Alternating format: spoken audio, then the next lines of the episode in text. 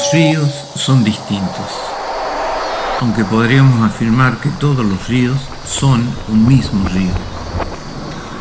El río tiene la capacidad de transformar el paisaje, pero también de despertar la conciencia de quienes habitan sus costas. El río es el custodio de la infancia del planeta y un guardián de su memoria, donde siempre comienza el futuro. El futuro que además empieza en el agua y el árbol.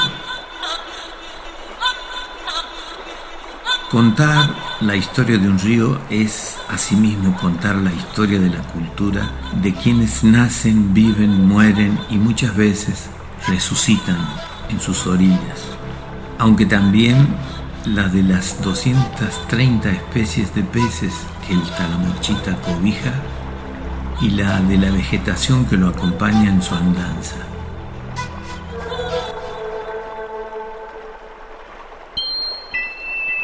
La ecología se origina en la identidad, los ríos en la gente. Conocer el color del alma del río Talamochita nos ayuda a apreciar los valores históricos, ecológicos y espirituales del pueblo cordobés.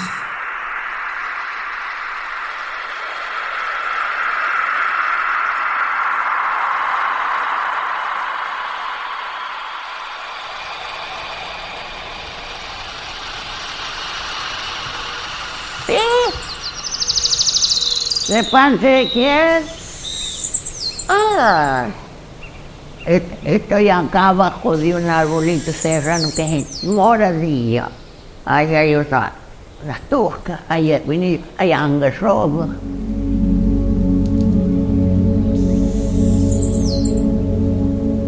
Y los criollos de antes pensaban que decían, Yupanqui, que hay leña caída en el monte yo no vi voltear un árbol. Voltear un árbol es voltearse uno mismo, con el cuento de la producción. producción para tener.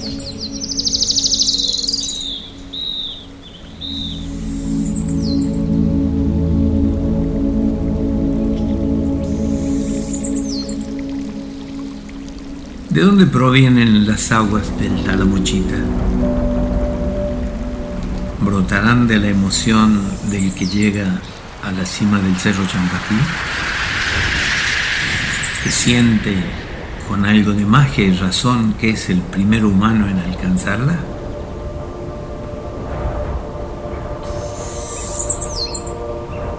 ¿Será que las aguas de este río cordobés son hijas de las lágrimas que llora la Virgen de algún oratorio escondido en un pueblo serrano? De la sed peregrina de los devotos del cura brochero, de la esperanza guitarrera de los chuncanos, o de la nieve que cada tanto emblanquece al silencio que ha dejado la ausencia de los idiomas de los comechingones y sanavirones? Alma de come chingón, ranquer y sanavirón, así como es natural América en libertad.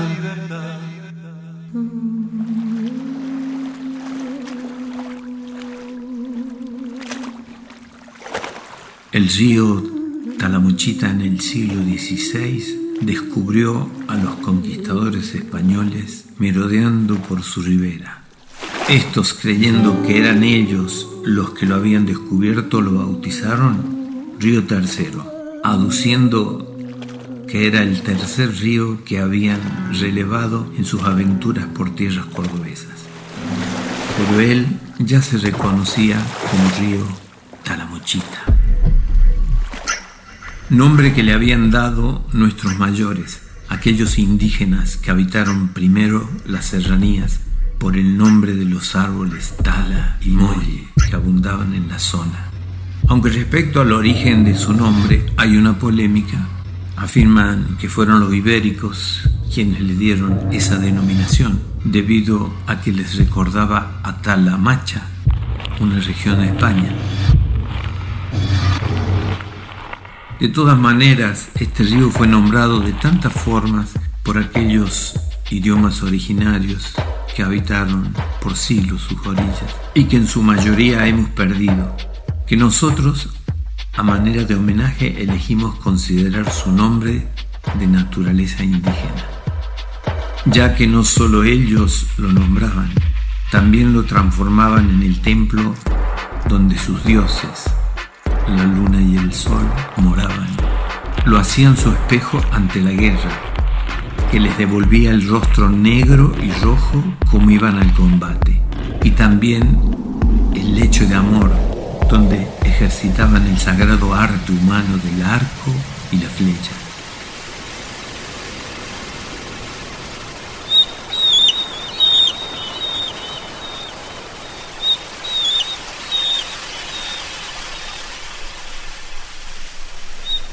El río Talamuchita dio de beber al águila de la leyenda comechingona. Águila que después fue mujer, Arabela, la máxima guerrera de su pueblo, que murió luchando hasta hermanar su sangre con las aguas del río.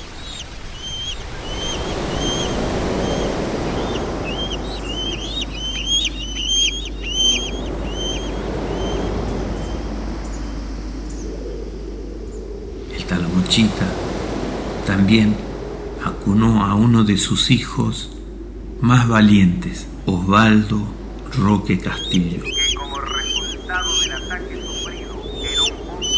oriundo de la ciudad de Embalse, que con 20 años murió en el crucero General Belgrano.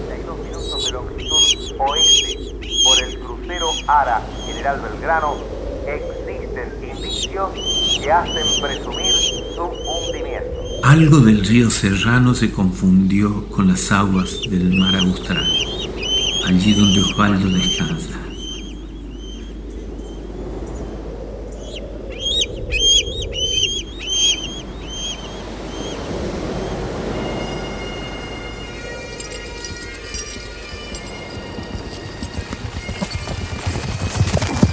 Aunque también el Talamochica cobija historias de cobardes, como la del virrey Sobremonte, que en medio de la invasión inglesa, en 1806, huyó de Buenos Aires a Córdoba con los caudales públicos. La leyenda del pueblo Almafuerte, ubicado a orillas del que alguna vez se llamó Tercero, indica que parte de aquel tesoro fue enterrado en las costas del río, ya sea por el propio Sobremonte o por los ingleses que lo perseguían y se lo arrebataron.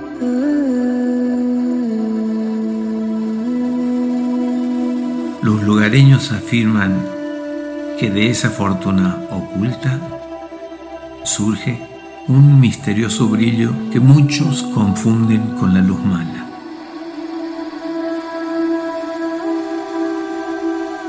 Otra leyenda reza que el río Talamuchita guarda la exacta ubicación de la espectral ciudad de los Césares o la ciudad de Linlin. Se dice que hubo varias expediciones en su búsqueda, pero todas ellas consiguen morar en esa frontera donde la historia e imaginación de los pueblos confluyen en un mismo río.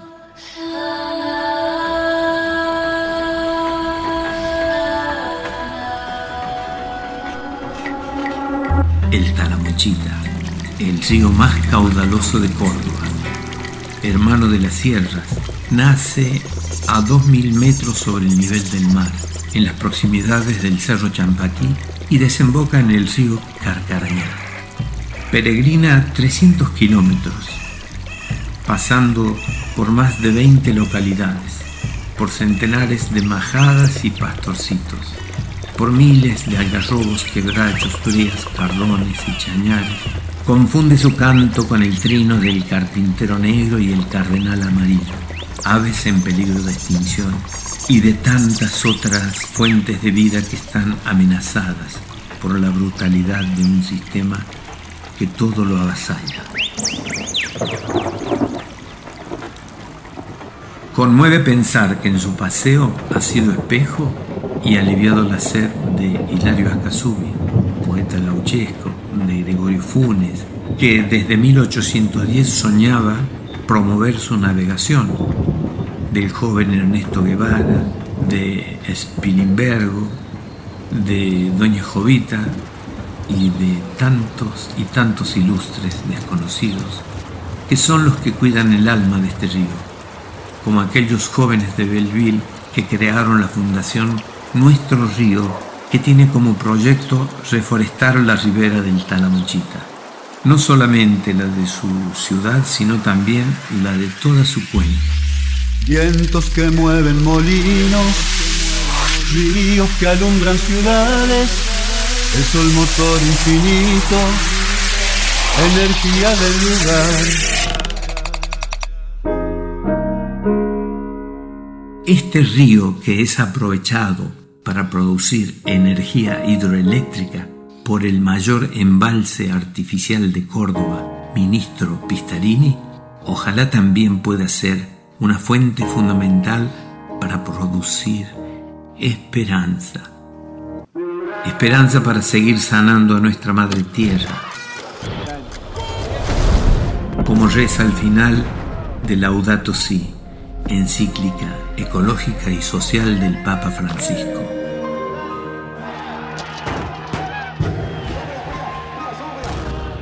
Cantando. Que nuestras luchas y nuestra preocupación por este planeta no nos quiten el gozo de la esperanza. Que el talamuchita siga cantando. Que sigamos encontrando en él nuestro destino y el espejo de mañana de nuestros hijos e hijas.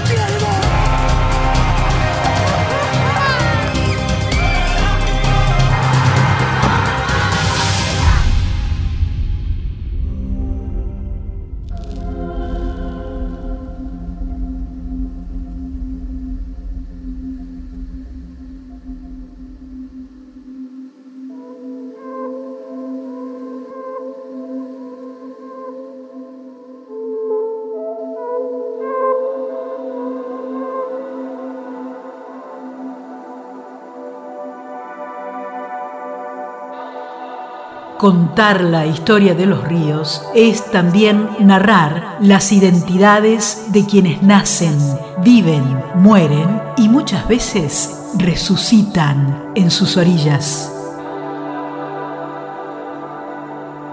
Lectura José Luis Serrano, Doña Jovita. Intervención artística Cristian Brennan. Guión Pedro Patzer. Coordinación redes Marisa Ruibal. Dirección Nacional DOC, Fernando Piana. Tierra de ríos. Aguafuertes sonoras. Aguafuertes sonoras. Nacional DOC.